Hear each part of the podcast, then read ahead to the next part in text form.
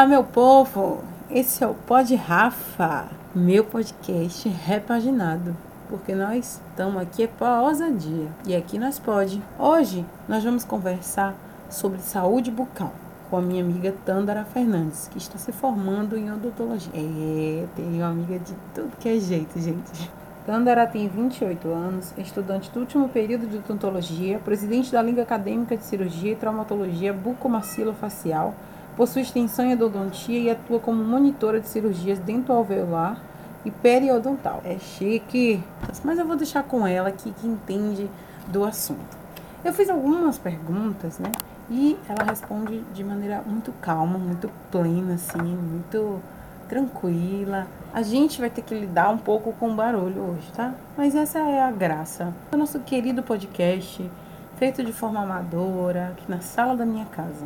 Mas é isso mesmo. Como eu disse, nós estamos aqui para dia, né? Então vamos às perguntas. Como e quando surgiu esse seu interesse pela odontologia?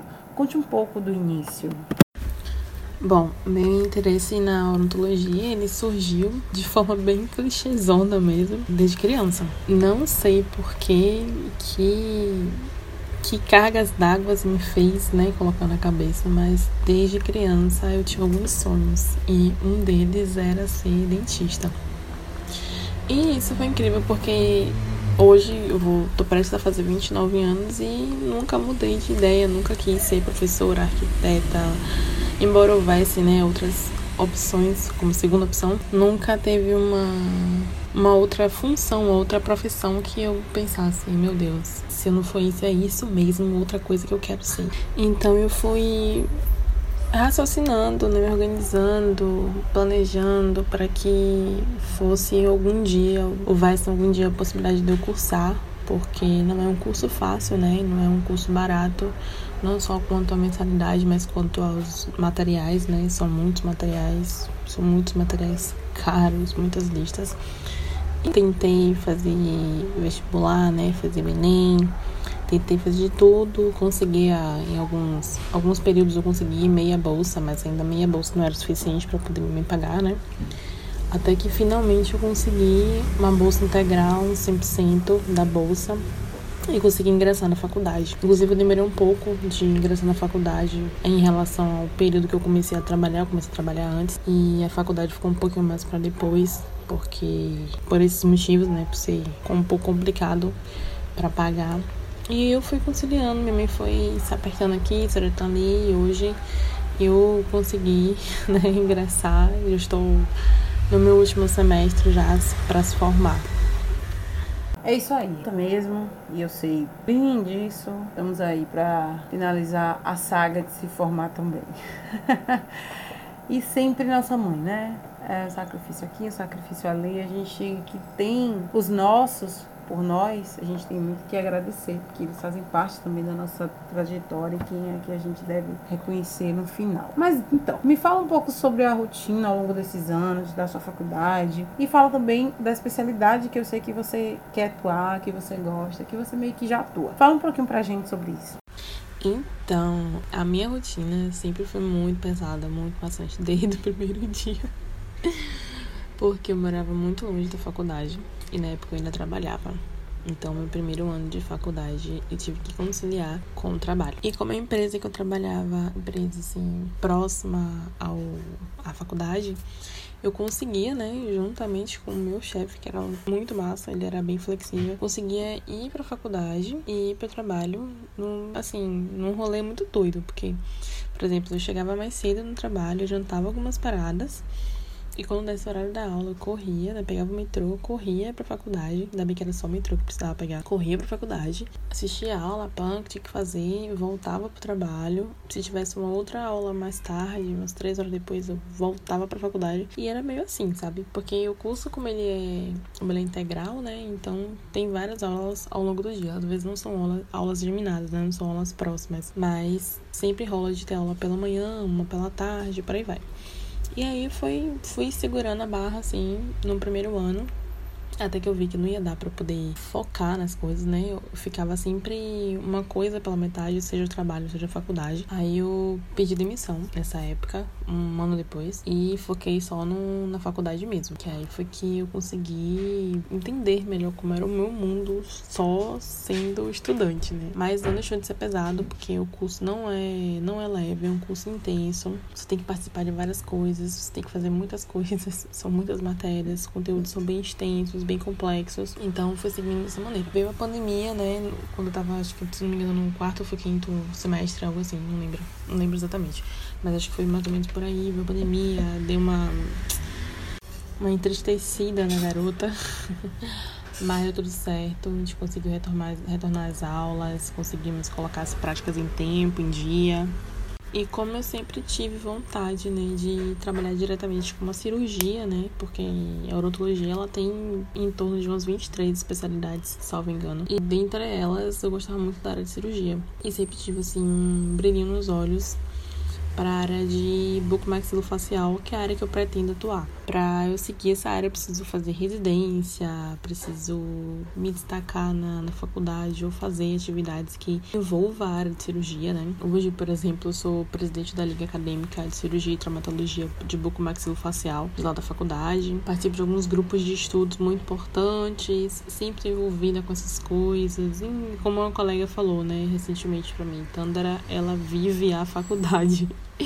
E vivo mesmo, sabe? Eu sei que minha vida assim, é muito corrida, faço muitos estágios, sacrifico meus finais de semana, de domingo faço estágio, de sábado faço estágio, sacrifico mesmo e assim eu sei que é um retorno que eu vou ter depois, sabe? Com muito aprendizado, com muitas, muitas pessoas que eu troquei, assim, sabe? Compartilhei coisas, compartilhei conhecimento, muita troca mesmo. E quem quer, né? Tem que se sacrificar um pouquinho, né? Quando a gente não, não tem outros meios quando não tem tanta facilidade, né? Então tem que se jogar mesmo. Então minha rotina é bem pesadona mesmo. Eu tenho muita demanda de domingo a domingo, praticamente quase todos os domingos. Tenho demandas e não me arrependo, sabe? Não me arrependo. A área de bucomaxilofacial é uma área que eu quero muito pra vida. Tenho estudado todos os dias para isso. Inclusive, até nos períodos de férias eu estudo também. É importante que se estude, né? Muito conteúdo. Então é importante que se estude, né? É uma área que lida com anatomia diretamente, que lida com inervação, que lida com, com o processo de ligação de vasos sanguíneos, musculatura, ossos, porque a área de bucomaxilofacial, ela trata aqueles pacientes que sofreram trauma, né? Trauma na face trauma de base de crânio e são casos que chegam em ambiente hospitalar. Então é bem pesado, é bem pesado. Não é uma área que lida diretamente com estética, né? Mas é uma parada bem pesada, porque são casos que a gente pode lidar assim que envolve muito emocional também, sabe? Tem que trabalhar muito emocional, porque trabalhar no hospital é uma coisa que sempre precisa estar bem preparado, sabe? Você vai ver ali ao seu lado pessoas sendo reanimadas, né? Pessoas não conseguindo ser reanimadas, pessoas morrendo, então vai perder noites, você vai pegar plantões. Então, assim, não é uma vida de glamour, né? Muitos imaginam que a odontologia é só glamour, mas tem umas áreas da odontologia também que é diferenciada. E é isso aí que eu quero viver, sabe? É essa área que eu quero me especializar, é trabalhar na parte de traumatologia, trabalhar fazendo cirurgias grandes, fazendo ortognática e por aí vai. E é isso aí que eu quero pra vida. Esse foi isso aí que eu escolhi. E acho que tá explícito, né, que, que eu quero isso porque eu tenho mostrado pro mundo que eu tenho feito, assim, o máximo que eu posso, na, no, dentro do meu limite para conquistar isso. É correndo atrás, é me esforçando abrindo algumas concessões, sabe? Cortando os rolezinhos com amigos, amigos que me perdoem, mas é, é bem por aí mesmo. Graças a Deus eu tenho amigos muito, muito compreensíveis e terá tudo certo. E vai continuar dando. Já deu tudo certo para todas nós, porque a gente merece. E aí eu me pego pensando em realização de sonhos, em sonhos, em a gente correr atrás do que a gente quer, que a gente tem que abrir. Eu, por exemplo, sou até bastante criticada porque não me formei, larguei faculdade, não sei o que, não sei o que, não me formei nisso, porque eu tinha um objetivo.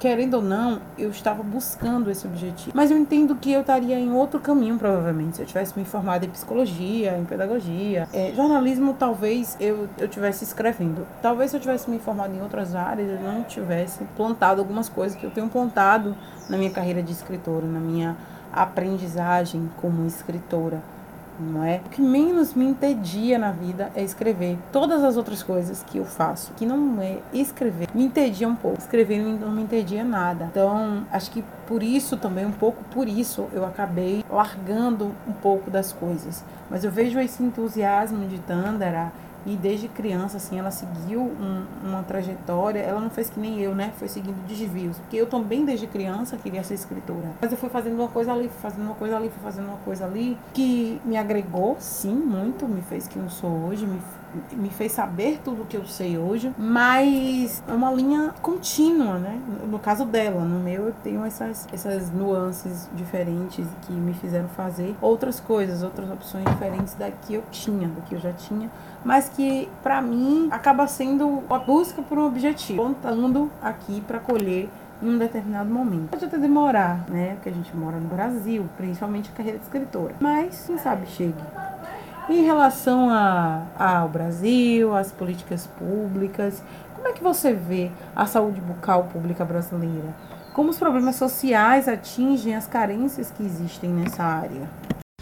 Embora exista o programa do Brasil Sorridente, né, que tem como papel fundamental alcançar o atendimento básico do SUS para a maior parte da população com serviços públicos odontológicos e a concentração de dentista, a maior concentração de dentista mundialmente seja aqui no Brasil, ainda não houve um alcance ideal para que toda a população tivesse acesso, né, à, à saúde bucal. Então, assim, é notório, né, até mesmo no nosso dia a dia, que a população brasileira ainda está muito carente em relação a esse atendimento.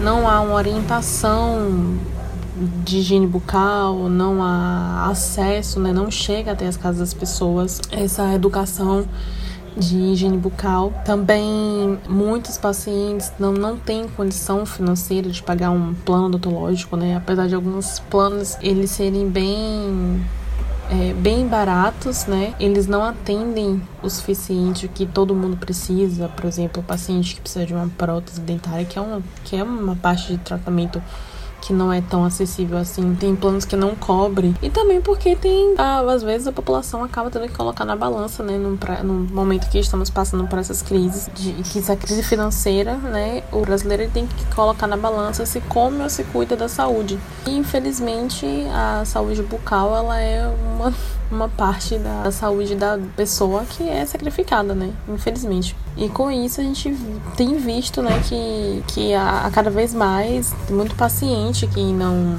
não consegue esse acesso. E isso não vem só afetando a saúde, mas a questão de socialização também, estética, né?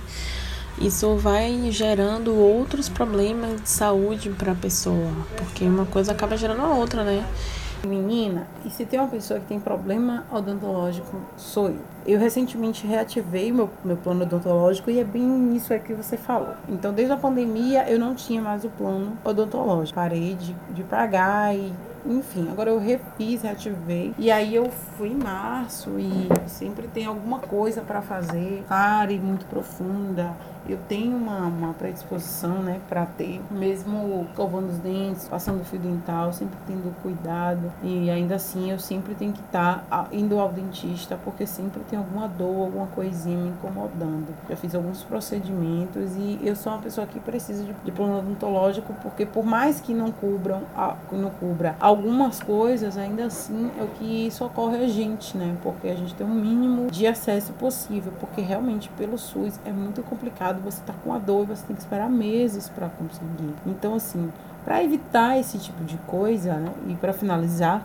você tem como dar algumas dicas para a gente cuidar melhor da nossa saúde bucal e prevenir maiores problemas?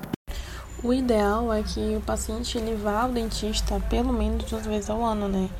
Porque a limpeza que é feita dentro da, uma clínica odontológica é diferente, né? O profissional que vai fazer, ele vai saber localizar e diagnosticar precocemente algumas alterações bucais que podem ser identificadas. Porque o, o câncer de boca também, ele é muito, de boca e de língua, né? Ele é muito presente ainda por conta inclusive da má higiene.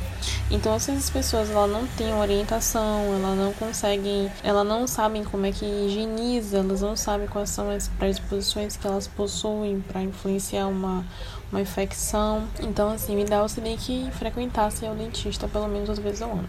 Na falta de um pagamento, né, na falta de pagar uma, um, esse tratamento, tem algumas soluções, né, que dá para alcançar essas famílias mais carentes, que são os atendimentos em, em faculdades, por exemplo, que é gratuito em postos de saúde, né? Alguns tratamentos podem ser feitos em postos de saúde, mas em faculdades hoje você encontra valores mais acessíveis, né? Taxas mais acessíveis que é válido por um semestre.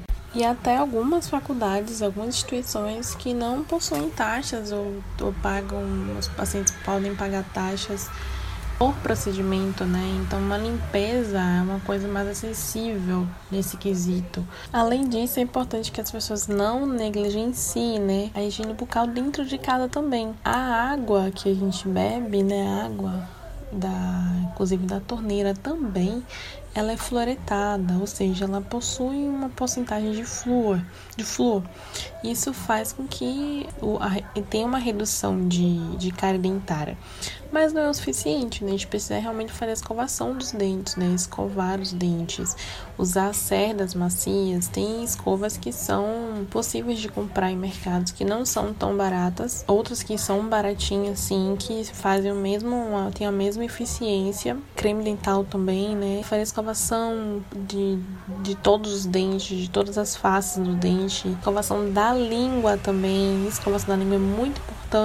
Fazer uso de fio dental, gente, uso uso de fio dental é extremamente importante, porque tem alguns lugares, locais da boca que a escova não vai alcançar. Entre, entre um dente e outro, por exemplo, é um local que a escova não vai alcançar direito. Então, só quem vai chegar ali é o fio dental. Então, faz no uso desses três. Sempre que possível, após uma refeição, já é mais do que meio caminho andado. Então, as pessoas precisam, se tiver alguma dúvida, pesquisar, buscar essa informação. Aí, né, não sabemos que nem todo mundo tem acesso à internet, mas quem puder fazer uma pesquisa breve ou tiver a oportunidade de uma instituição de faculdade, né, e pedir essa orientação, independentemente de pedir ou não, as pessoas já passam essa orientação em instituições, é já é o meu caminho dado. Já é uma. Já é o, o, a, o distanciamento de infecções, de uma possibilidade de um câncer bucal, de uma infecção de, de uma bactéria, de uma endocardite bacteriana, né? Então, o diagnóstico ele é feito dessa maneira, a prevenção também é feita dessa maneira. E é basicamente isso. E esse foi o nosso Pod Rafa de hoje, com participação mais que especial da nossa dentista, Tandara Fernandes, né? Especialista bucomaxilo. Esse negócio chique aí. Eu não vou falar mais não, já falei demais. E o foco aqui é a nossa saúde odontológica e a nossa convidada de hoje, que falou muito bem, assim, com muita segurança. Eu gostei muito do nosso Pod Rafa de hoje. E ficamos por aqui. Um beijo e até a próxima.